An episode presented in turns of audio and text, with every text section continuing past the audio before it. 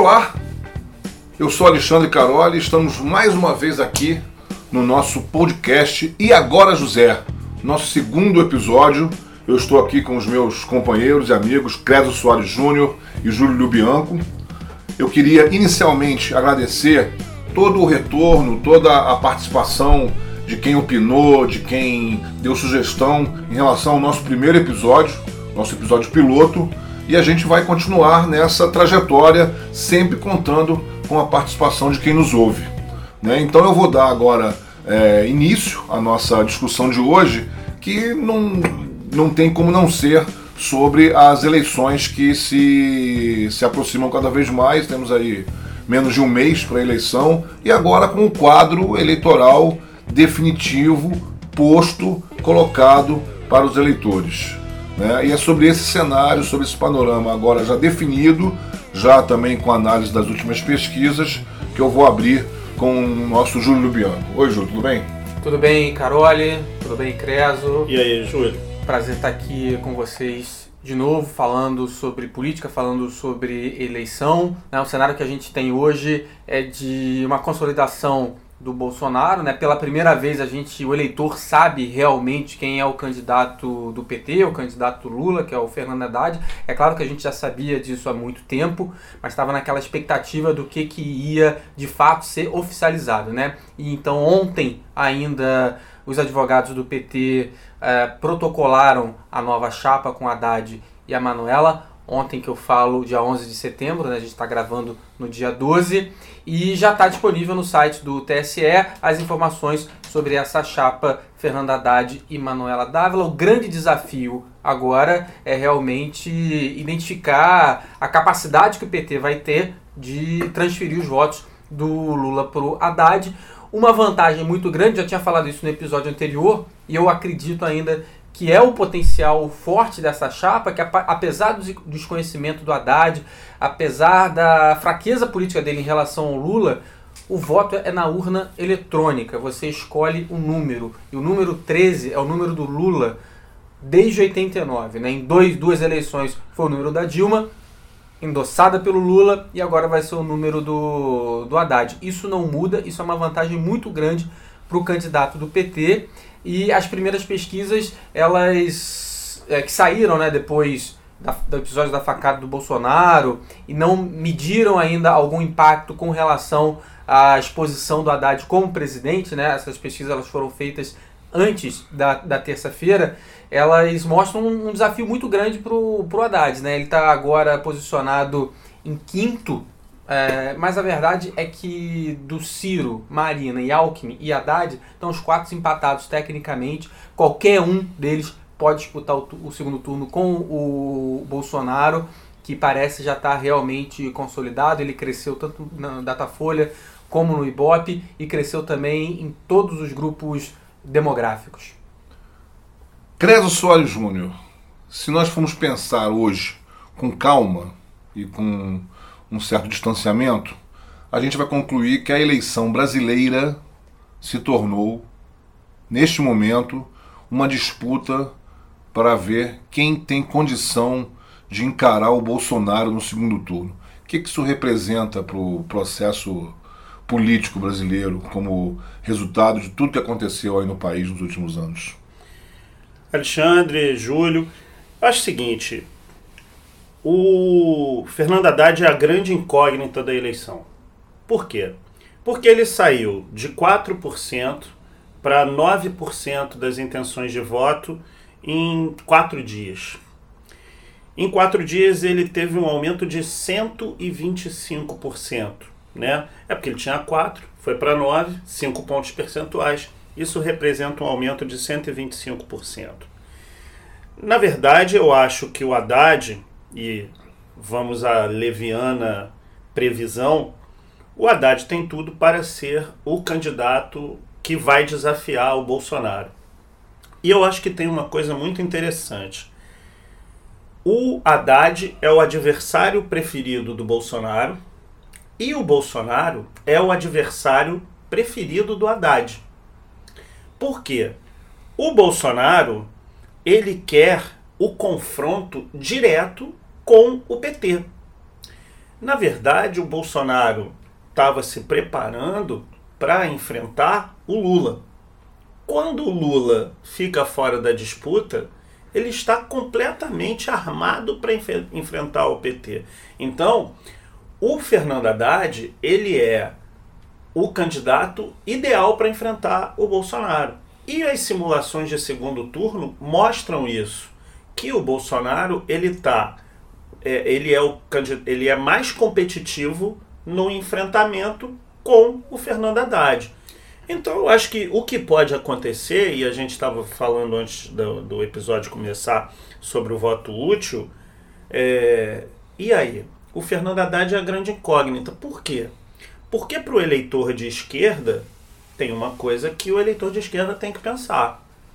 O Ciro vence o Bolsonaro com mais facilidade do que o Haddad no segundo turno.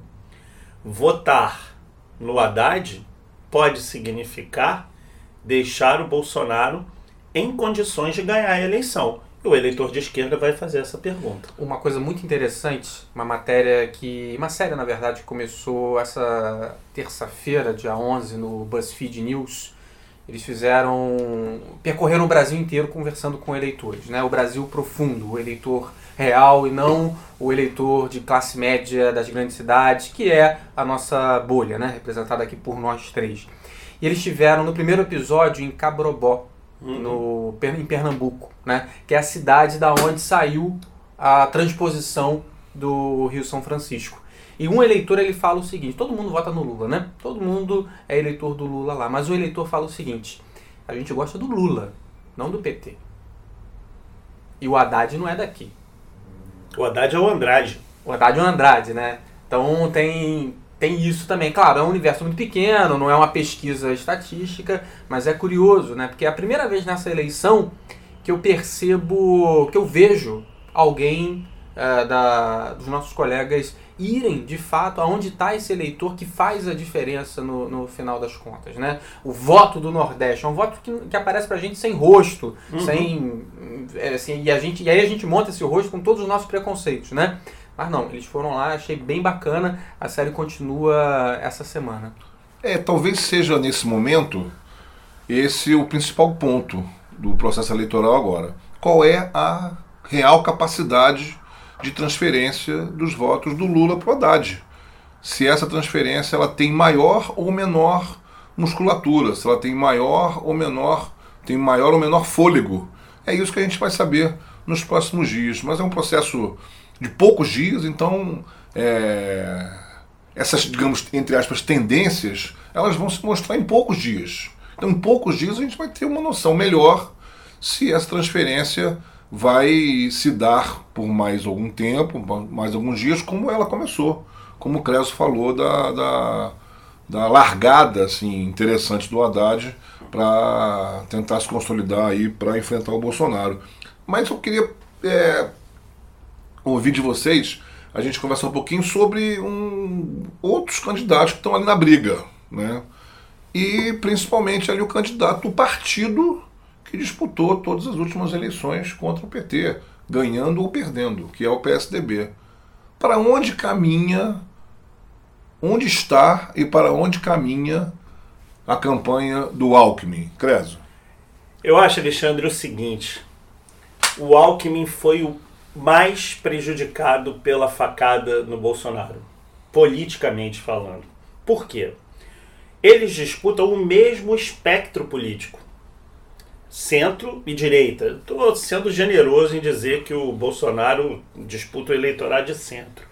O que, que aconteceu? O Alckmin estava com uma campanha muito o forte. O Bolsonaro não disputa o eleitorado de centro, mas o Alckmin disputa o eleitorado direita. da direita. É verdade. E bem. E bem. E aí o que, que aconteceu? O Alckmin já tinha mirado no Bolsonaro, por quê? Ele queria desconstruir o Bolsonaro que, que aconteceu? Aquela a campanha de, de que mostrava o Bolsonaro é, quase agredindo a Maria do Rosário, discutindo com uma repórter. Você vai tratar a mulher assim? Inclusive, tem um movimento na internet, Mulheres contra o Bolsonaro, que a página já tem mais de um milhão de mulheres. Que é um movimento mais à esquerda. Mais à esquerda, verdade. Então, o Bolsonaro ele estava enfrentando essa desconstrução. Só que o Bolsonaro te, foi vítima de um crime terrível, é um crime terrível. E o que, que aconteceu? Como é que você vai bater no cara que está no hospital? A campanha do PSDB ficou perdida. Porque, bom, vou bater no cara que está no hospital? Vou bater em mim. Vão dizer que eu sou desumano, que eu sou mal, que eu sou insensível. Então, eu acho que o Alckmin, é, Alexandre Caroli e Júlio Dan gostam muito de Fórmula 1, né? O que eu estou sentindo é que o Alckmin ficou encaixotado, sabe, na largada. Na largada, um cara fechou pela direita, outro encostou na esquerda, o da frente não andou e ele não. Tá difícil para ele. É, antes do, do, do Júlio falar aqui sobre o Alckmin, também sobre a Marina, né, que também está ali naquele bolo, né, é só para registrar que, que a campanha eleitoral do Alckmin, ela apresentou lá uma, um conteúdo que tem que ser registrado, né, ele tentando fazer uma distinção, né, em relação ao Lula, né, ao PT, ao Haddad e ao Bolsonaro, né, dizendo que você tem que fazer uma não pode fazer uma campanha com ódio, né, aquela coisa das armas, tinha lá um Brasil né, formado pelas armas. É, e ele foi dito ali que o PSDB que não tinha lado. O PSDB não tem lado, Júlio? Não, sempre teve, né? O PSDB sempre teve lá. Todo mundo tem lado, né? Você não pode se apresentar como neutro. A gente que é jornalista, a gente sabe disso e a gente faz um esforço danado para para tentar ser justo com, com todos Isento. os lados. É, para tentar ser justo, né? Honesto. É. Isento totalmente não, não dá para ser, mas é. justo e honesto, sim. O, o Alckmin é, é interessante, né? Eu tava, tava dando uma olhada hoje em, em cenários de outras campanhas, né? Porque as últimas seis eleições foi a mesma coisa, né? Candidato PSDB, candidato do PT, né? Com uma vantagem do, do PT nas últimas quatro, né? As duas primeiras o PSDB ganhou e ganhou muito melhor, né? Ganhou no, no primeiro turno. Mas se você pega 89, você tem um cenário hoje bem parecido, assim, né? É, um outsider que não é bem outsider, né? Liderando, né? O Collor era a novidade, o caçador de Marajá, mas era governador de Alagoas e vinha de uma família de políticos tradicionais. O Bolsonaro é deputado há quase 30 anos, né? É, e também se apresenta como uma novidade, como outsider, né? Não é o caçador de Marajá, mas é um mito. Né? É, e, e, correndo por fora você tem PT, PDT e PSDB. Naquela né? campanha de 89 foi o Lula para o segundo turno do PT, o PDT, o Brizola, ficou em terceiro, muito perto, e o Covas é, atrás. O Covas teve coisa de 7 milhões de, de votos. E você tem de novo um cenário parecido, embolado com a Marina ainda, né? Que a Marina é outra figura. Você tem um quarto candidato com possibilidade de ir para o segundo turno também. É curioso como esses cenários eles vão se, se repetindo, né? Quase que um vício do eleitorado brasileiro no espaço de uma geração. O espaço de uma geração isso acontece. Mas tem uma diferença que é que que eu considero relevante em relação ao 89, que é o, a, a, posição inversa de PT e PDT no segundo lugar, ou no, no segundo e no terceiro lugar. Em 89 o Lula estava em segundo, hoje é o Ciro que está em segundo. E o fato de estar em segundo hoje, é, levando em consideração e abrindo essa discussão sobre voto útil, é, é, é importante, porque, é, porque reforça o discurso da moderação, que é quem defende o voto útil para o, o voto útil para o Ciro defende. Haddad no segundo turno é um cenário teoricamente mais favorável ao Bolsonaro. Já o Ciro ele tem venceria com mais facilidade. Ele tem a capacidade de agregar uh, quem é de centro, né? Porque o Ciro ele está no PDT, que é um partido de esquerda, foi ministro do Lula, apoiou o Lula em todas as eleições, né, que ele não participou, né, como candidato a presidente. Em 98 ele foi candidato a presidente, em 2012 ele foi, mas apoiou o Lula no segundo turno. Uh, mas o Ciro, ele não é um, digamos assim, um esquerdista raiz. Não, ele foi, ele começou na política sendo prefeito de Sobral pelo PDS. Ele foi ministro, ele substituiu Rubens Recupero no governo Itamar como ministro da Fazenda. No O PSDB. Ciro- no PSDB. O Ciro, ele, ele não é esquerda raiz. É. Isso é importante da gente lembrar. Tem algumas semelhanças com a eleição de 89, sim. Uma que é, para mim, é, é, é lógica, assim. O Meirelles. Meirelles saiu candidato pelo PMDB, tá com 1% dos votos. O, o Ulisses teve 2% dos votos. Por quê? Porque o partido do Ulisses e o partido do Meirelles, que é o mesmo, o PMDB, traiu seus candidatos nas duas eleições.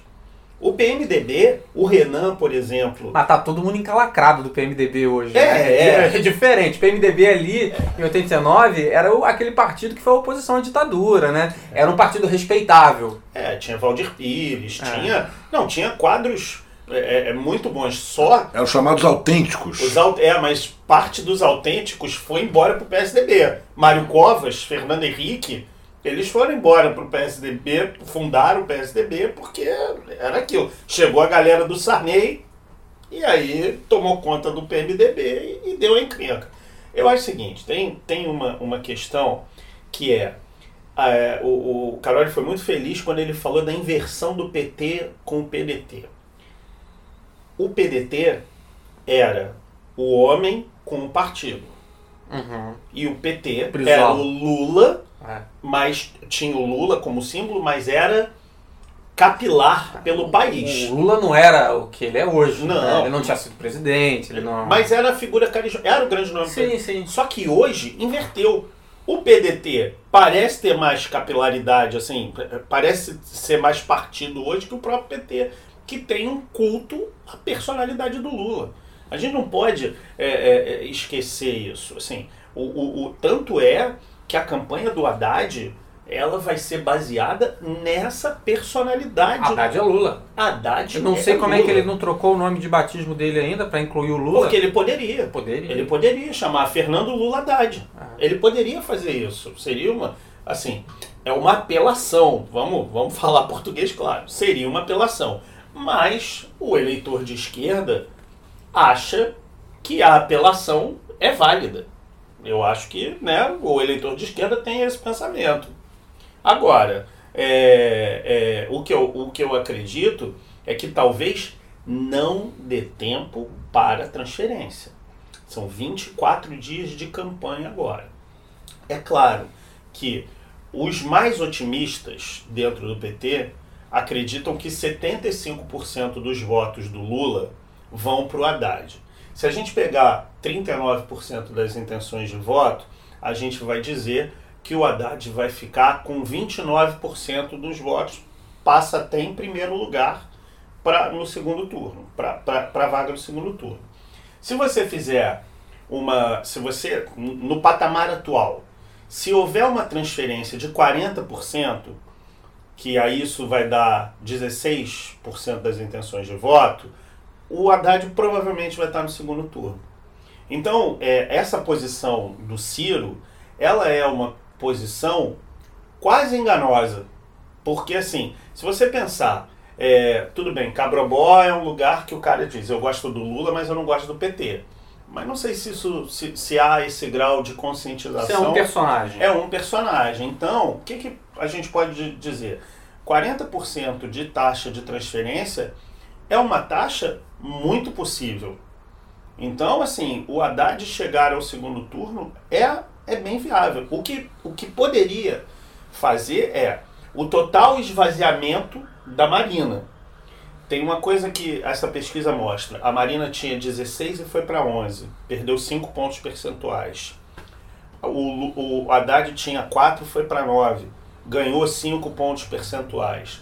Tem uma coisa para a gente lembrar também, que quando o Lula era retirado das pesquisas, quando ele ainda podia ter, mas se fazia uma projeção de cenário sem o Lula, a Marina era a maior beneficiária dos votos do Lula. Ela, te, ela chegou a pular de 10 para 16 por conta disso. Então, é, o esvaziamento da Marina, talvez um voto útil da Marina seja no Ciro. e talvez o Ciro possa se tornar competitivo. Eu, levianamente, digo para você que eu acho que o Alckmin está fora da eleição. O Alckmin não.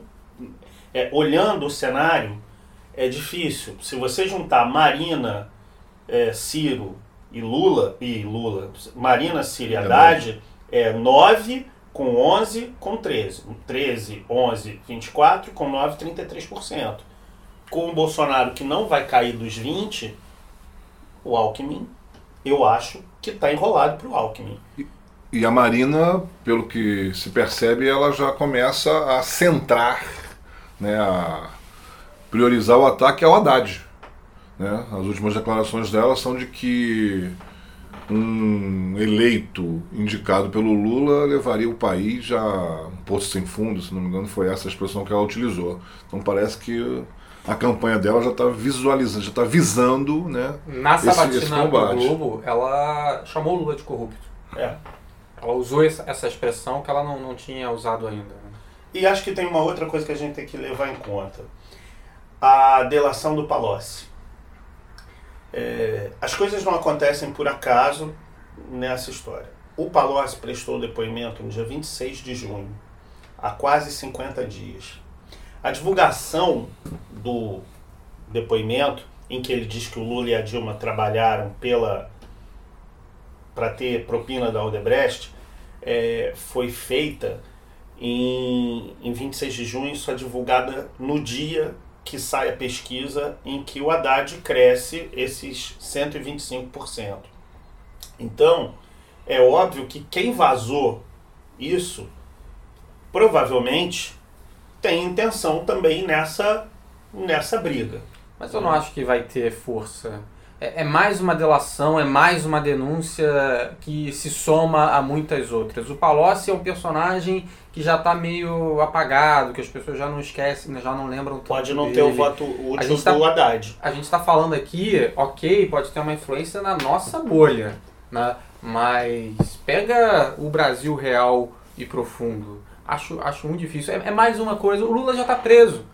Já, é. já, já, tem uma história de corrupção do Lula, preso e condenado. Né? Não vai ser mais uma denúncia. Não tem mais o que sujar. De É mais uma denúncia de delação que, que vai complicar a candidatura do PT. Eu não, não acho que vai ter uma influência tão grande do, dessa delação do Palocci, não.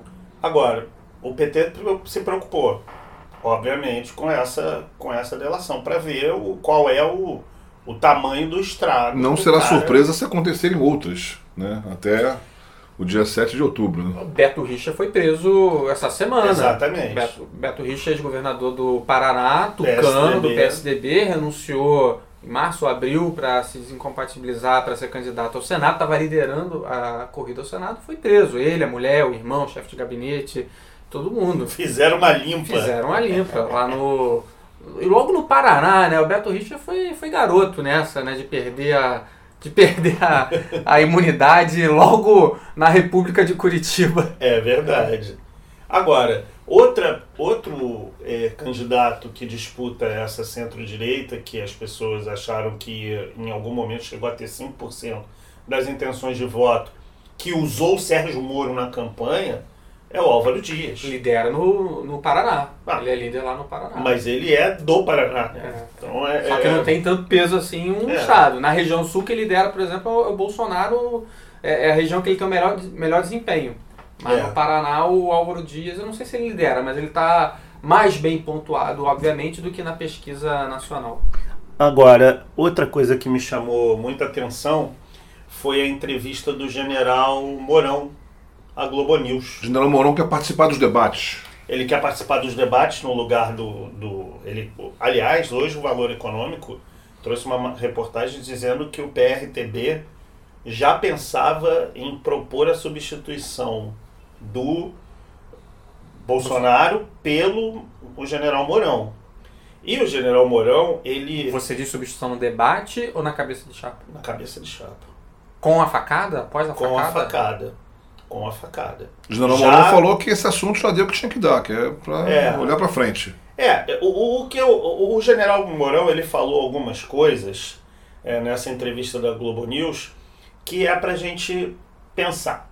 Um, É, a primeira coisa foi que ele disse da possibilidade de um autogolpe se o país estiver numa anarquia. Claro, alguém tem que salvar esse país, né? Pois é. O povo não sabe votar. Vota errado a quatro eleições no PT. Votar a quinta é o povo está pedindo. O povo está pedindo. A segunda, é, a segunda que ele falou foi que ele disse que os torturadores eram heróis e os heróis matam. Ele, ele, ele falou, heróis matam. Ao ser perguntado sobre tortura, ele respondeu, heróis matam. Eu acho que tem uma outra questão também que se soma à entrevista do general Mourão. A entrevista do general Eduardo Vilas Boas ao Ao Estado de São Paulo no domingo, no qual ele disse que estava muito preocupado com a legitimidade do novo presidente. E em algum momento ele também fez uma observação sobre a importância da ficha limpa e que a ficha limpa não poderia ser desacreditada. Isso numa menção velada à situação do ex-presidente Lula. De tudo isso, o que me assusta foi eu ter falado o nome de dois generais e política, de misturar as duas Eu coisas. estava pensando nisso, né? Quanto tempo é, é, você não. A gente não, não pensa em, em generais como figura. coronéis, enfim. Claro, tem um ou outro capitão, cabo, que acaba indo para a política, mas não um movimento organizado desses oficiais de alta patente. Patente. Eu não lembro, nos 15 anos que, que eu trabalho como jornalista, eu não lembro de ter visto uma, uma importância tão grande para essas figuras. Né? E qualquer pesquisa que você faça na hemeroteca, nos jornais antigos, no pré-golpe de 64, ainda lá na aquele momento da até na República Velha também se você estuda um pouco esse período você vê que os militares eram figuras muito importantes politicamente né o brigadeiro foi candidato duas Eduardo vezes Gomes. à, à presidência da República o general Dutra foi presidente eleito democraticamente E fora a República das Espadas, porque Marechal Floriano, Marechal Deodoro a, a República Brasileira nasceu num golpe militar nasceu num golpe militar. né? E eu acho que tem uma questão que, é, que sempre se fala nos livros de história, como a gente recorreu, como a sociedade brasileira recorreu aos militares para resolver os seus problemas. Inclusive no livro do Gaspari, na, naquela série dele chamada Ilusões Armadas, o Gaspari, ele, os, é, é, os militares se referiam aos políticos, de, chamavam os políticos de os casacas. E os, e os casacas sempre iam bater na porta dos quartéis para que se resolvesse o problema da sociedade civil. Só que aí em 64, eles tentaram primeiro em 54, mas o tiro do Getúlio adiou, e em 64 eles resolveram. Aí o que, que aconteceu? Houve o período militar, depois houve o refluxo dessa procura pelos quartéis para resolver as questões, talvez traumatizados.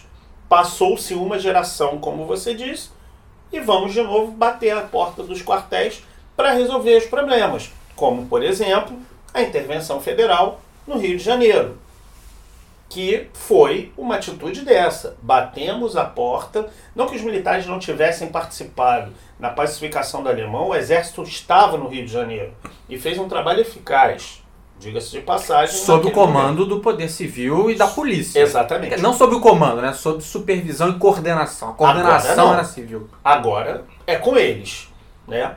Ah, você pode questionar se está funcionando ou não.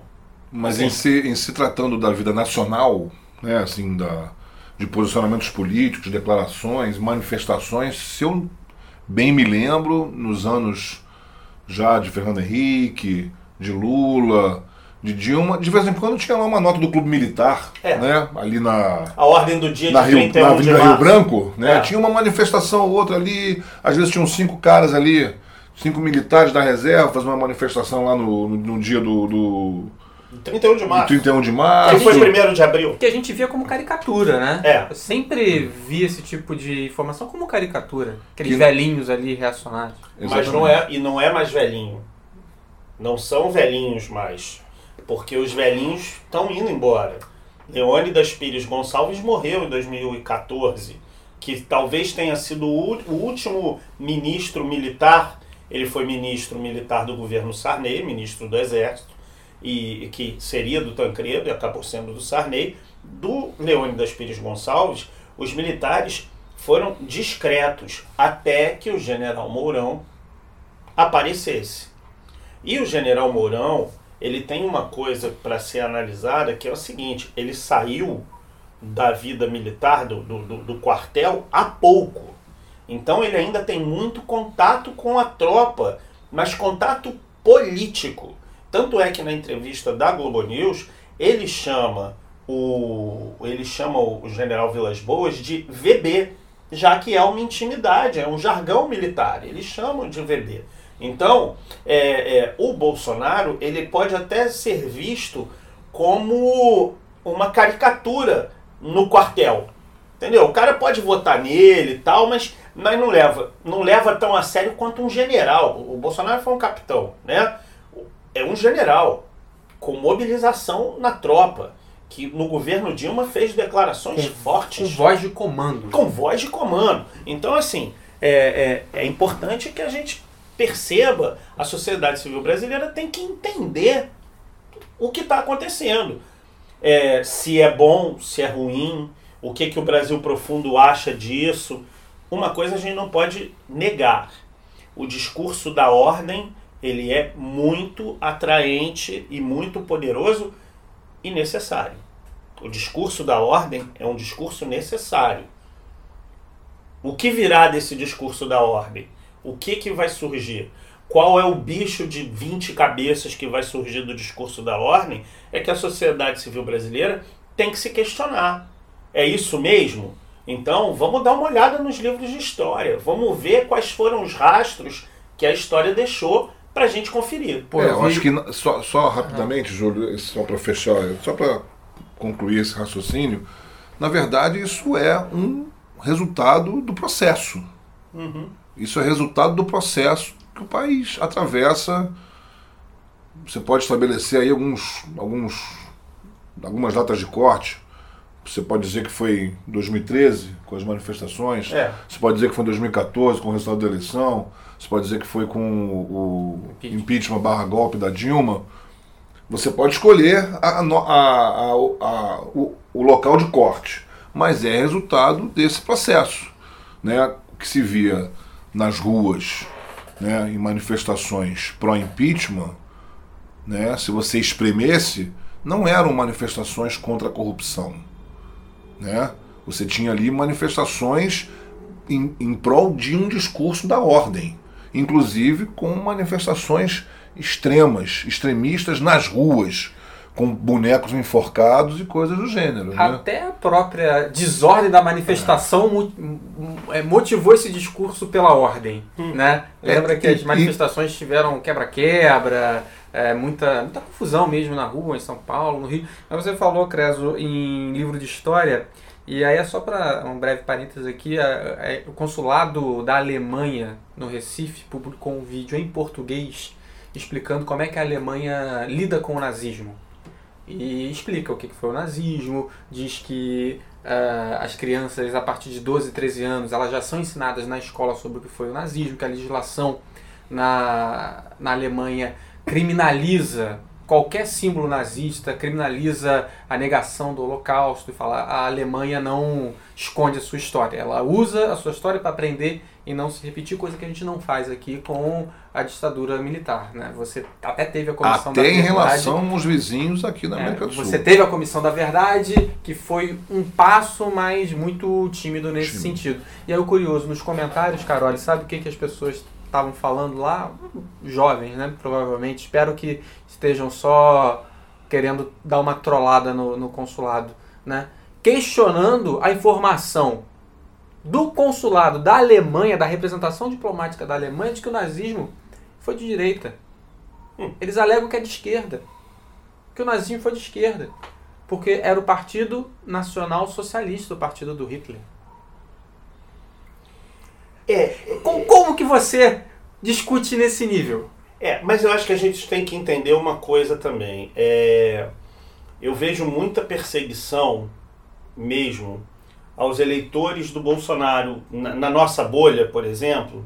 Tem realmente, ah, pô, não vou votar nele de jeito nenhum. Ah, você olha torto pro cara que vai voltar, votar no Bolsonaro. Eu tenho, acho que eu falei isso no primeiro episódio, porque eu já falei isso tantas vezes na vida, que pode ser que eu não tenha falado no primeiro episódio, mas eu vou dizer. É, o Bolsonaro, o voto no Bolsonaro é um voto de sintoma. O Bolsonaro não é uma doença.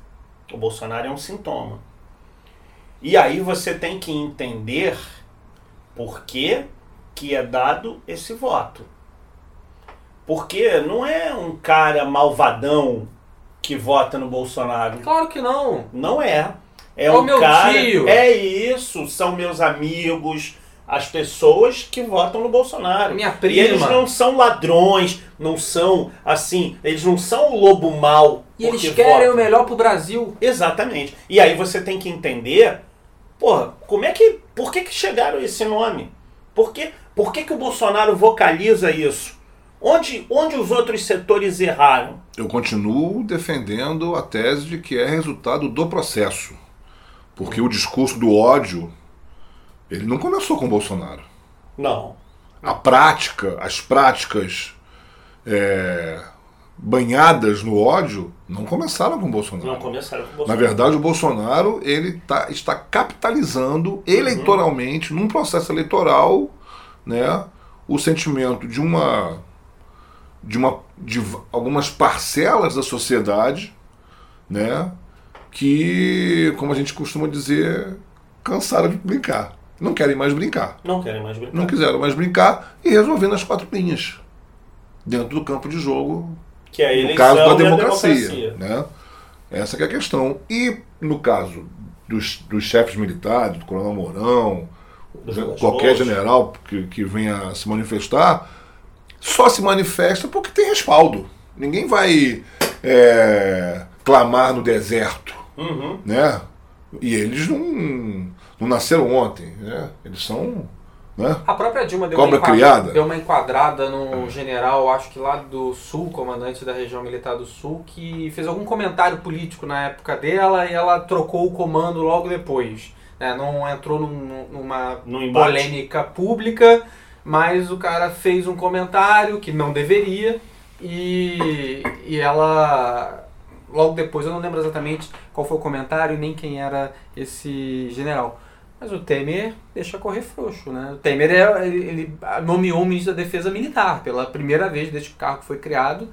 A gente tem um ministro Pelo da Defesa Fernando que, Henrique, que é militar. Foi uma, uma das primeiras decisões do Fernando Henrique que bateu muito mal entre os militares foi a criação do Ministério da Defesa e a retirada do status de Ministério das Forças.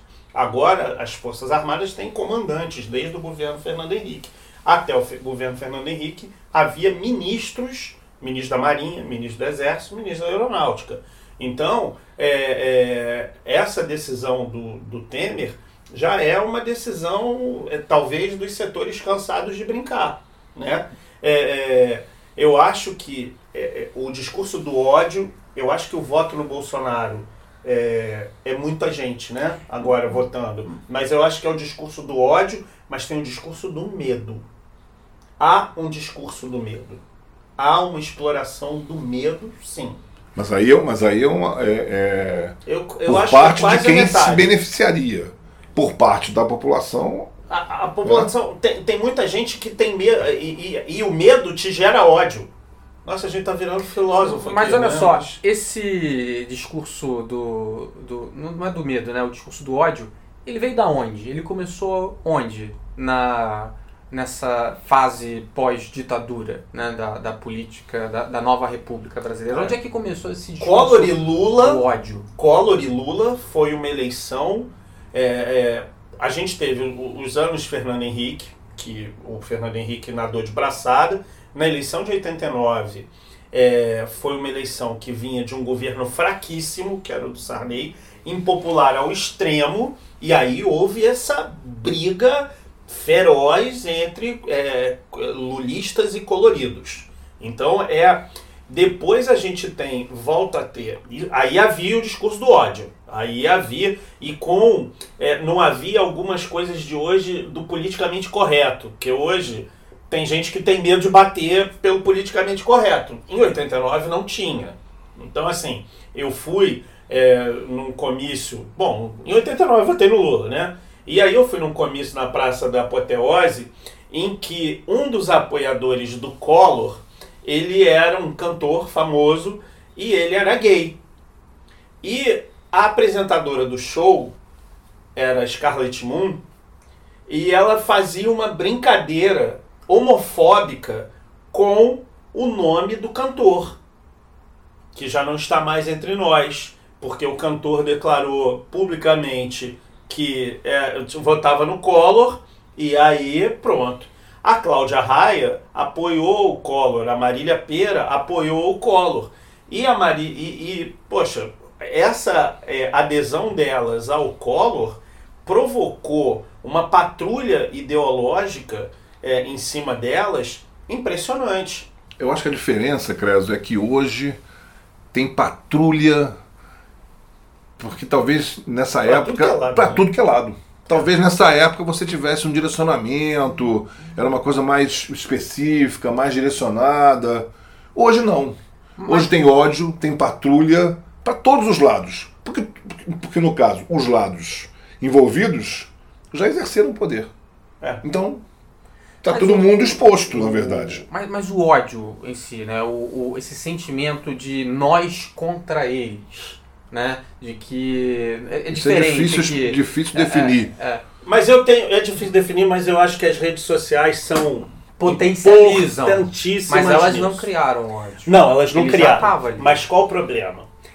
Toda a narrativa, né, é- é, enfim, é, gente que nem o Walter Benjamin, é, um escritor alemão do, do começo do século XX, ele olha para trás e ele diz, basicamente, muito a grosso modo, ele diz que o passado ele é, ele é uma, uma narrativa, né? Então, quando o passado é uma narrativa, não é imutável, quando você olha para trás, você abre sempre a porta do não é bem assim. Qual é a questão? A questão é que essa porta do não é bem assim sempre ficou aberta. Só que aí você abre a porta e hoje em dia tem o microfone, o vídeo, a câmera e tudo para amplificar o não é bem assim. Então, por exemplo, teve um, um jornalista, um, um historiador, que eu não lembro o nome agora, que disse que a ditadura foi uma dita branda no- no- na Folha de São O Paulo editorial da Folha. o editorial da Folha. Obrigado. O editorial da Folha dizendo que a ditadura foi uma dita branda. A história da Folha, o Zezé de Camargo também. Falou que não foi bem assim. Não, mas E- Então, quer dizer, então a partir do momento que essa outra narrativa ela ganha um espaço de propagação tão forte, ela, como as redes sociais, isso potencializa as coisas. Outra coisa que é importante, o algoritmo, a sua identificação com quem pensa igual a você. Então A acontece a bolha. Então o que que acontece? Nós três temos uma opinião a respeito de uma coisa. A gente fala tanto disso que se chegar a quarta pessoa aqui falando uma coisa diferente, esse nosso é, enredar nas ideias vai dizer pra ela assim: pô, meu irmão, não sabe nada. Pô, essa pessoa é um idiota. Entendeu? Pô, não quer, não sei o que. Mas não pode, Creso. Tem que tratar os outros que têm ideia diferente de você com respeito e dignidade. Mas, mas o que, que acontece? A rede social potencializa exatamente isso, que você não tenha. Você se aproxima das pessoas que Mas é uma coisa igual. também, né? É, é, se alguém vem conversar aqui, e a gente está conversando aqui, olho no olho, né? É diferente. É, você sente o clima, você pensa um pouco mais. a distância é diferente. A rede social é um fígado, né? É um É. fígado enorme ali, né? Você não precisa olhar. É. Não vai ter uma hora que você vai partir para agressão física, né? É. Porque às vezes na rede social é isso. Tem isso, né? O, o, o escrever em caixa alta e falar palavrão é, é a agressão física que sai, né? É. Então, Hum. alguma coisa a acrescentar sobre nosso quadro eleitoral? Vamos aguardar as novas pesquisas e como é que vai ser realmente essa história do voto útil. Né? É, uma pena que com o Bolsonaro fora de combate, a gente não vai ter nenhum debate é, com os candidatos principais valendo. Né? O Haddad vai começar a participar, tem quatro debates ainda, mas o Bolsonaro não vai participar e provavelmente o Mourão não vai participar também, porque se o Haddad não pôde substituir o Lula, o Mourão não pode substituir o Bolsonaro, isso não faz o menor sentido. Não sabemos. Pode ser que sim. O problema é a gente ter essa dúvida. A gente não deveria ter essa dúvida. Por quê? Porque a gente troca de regra no meio do jogo. É, é, é isso é um problema. Da, da, isso é um problema da nossa sociedade. A gente faz uma adequação da regra dependendo da conveniência do jogo. Né? Então, assim, e, e isso vale tanto para o jogo democrático, como vale para o futebol, vale para tudo, entendeu? Então, assim, não sabemos, talvez pela comoção, é, porque já tem até uma desculpa. O Lula não participou dos debates porque ele está preso. O Bolso, e ele é condenado em segunda instância. O Bolsonaro foi é, é, sofreu um atentado, ele não pode participar por problema de saúde. Atestado. Ele pode meter o atestado, entendeu? E para não participar, meteu o atestado e falou: pô, peraí, tem que botar o Mourão. Gente, Alguma dúvida que esse argumento vai ser usado? Dá para argumentar, Creso, mas Sempre. a lei é a lei, tá escrito ali. Onde? Né? Na legislação eleitoral. Ah, ah. O candidato é o candidato. Ué, você também. Você... A, a, lei não, o problema é que a lei não prevê o atestado médico. É, exatamente. A lei não prevê o atestado médico. E, em outras situações, candidatos recusaram o convite e alguns alegaram também outros compromissos e outras dificuldades, né? Mas era para fugir do debate. Detalhe que o Bolsonaro, no dia da facada, três horas antes, ele já tinha cancelado a participação dele no debate que aconteceu no domingo na TV Gazeta de São Paulo. Fernando Henrique ganhou duas eleições no primeiro turno sem ir a um debate. Lula tentou fazer a mesma coisa é. em 2006? Em 2006. Fernando Henrique ganhou sem, sem, sem ir a debate, ele ganhou. Né? É, a primeira vez pelo Plano Real, que era assim a versão anos 90 e que deu certo do Plano Cruzado, né? E a segunda vez, o país bombando, né? Dólar a um para um. É curioso porque logo após. 19 dias. O Fernando Henrique é, tomar posse, teve a crise cambial e a artificial paridade dólar real foi para casa. Estelionato eleitoral, longe. fora FHC, quatro anos de fora FHC. Quatro anos fora FHC e com isso ele não conseguiu Fazer eleger o Serra. Sucessor, exatamente. Eu não sei nem se ele quis, né? Agora pensando, olhando para o passado, sei nem se ele quis. Porque. Fazer o sucessor é furada. Total. Olha o que aconteceu com a Dilma, olha o que aconteceu com o Pezão aqui no é. Rio, olha o Eduardo Paes, que não fez o sucessor e está liderando tá a disputa para o governo do Estado. Fazer o sucessor é furada. É verdade. Agora, para terminar, eu tenho uma provocação. Alexandre Caroli, o Vasco cai? Pode cair. É. Se não abrir o olho, cai. É. Infelizmente. Ah. E o cheirinho? Vai, vai ficar de novo esse ano, né? Esse ano também não vai acontecer nada de novo. Júlio, e o Tite? Não sei, o que, que tem o Tite? O Tite Creso. O Tite? Sei lá o que, que tem. Cara, a CBF, olha só, a CBF é uma brincadeira, né? A CBF botou o Brasil pra jogar com o El Salvador com 4 minutos de jogo, já tava 1 a 0 E o Tite deu a braçadeira de capitão pra quem? Paquetá. Neymar. Ah, Neymar. Não, Neymar. Fica no Paquetá. Como se não tivesse acontecido tudo que aconteceu na Copa é. do Mundo. O Tite, que segundo os, alguns colegas, né? Bom treinador. Não é, não é mais o encantador de serpentes. É. Eu sempre tive as minhas restrições. Talvez eu não. Se dependesse de mim, ele não ficaria depois da Copa. É. Mas. Vou botar quem, né? O problema isso é, é uma coisa que se pensa depois. Só tira. Porque as ações dele no pós-Copa são não. as piores possíveis. E o que aconteceu com o Neymar no primeiro jogo? Levou um cartão amarelo porque simulou um Porque pênalti. simulou. Aí é brincadeira, né? Mas é isso. Ou seja, mais do mesmo.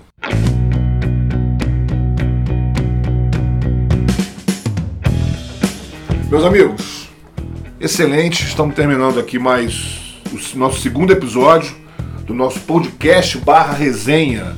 E agora, José, a gente volta sempre a convidar vocês a participarem a sugerirem, a nos ajudarem a fazer aqui o nosso podcast.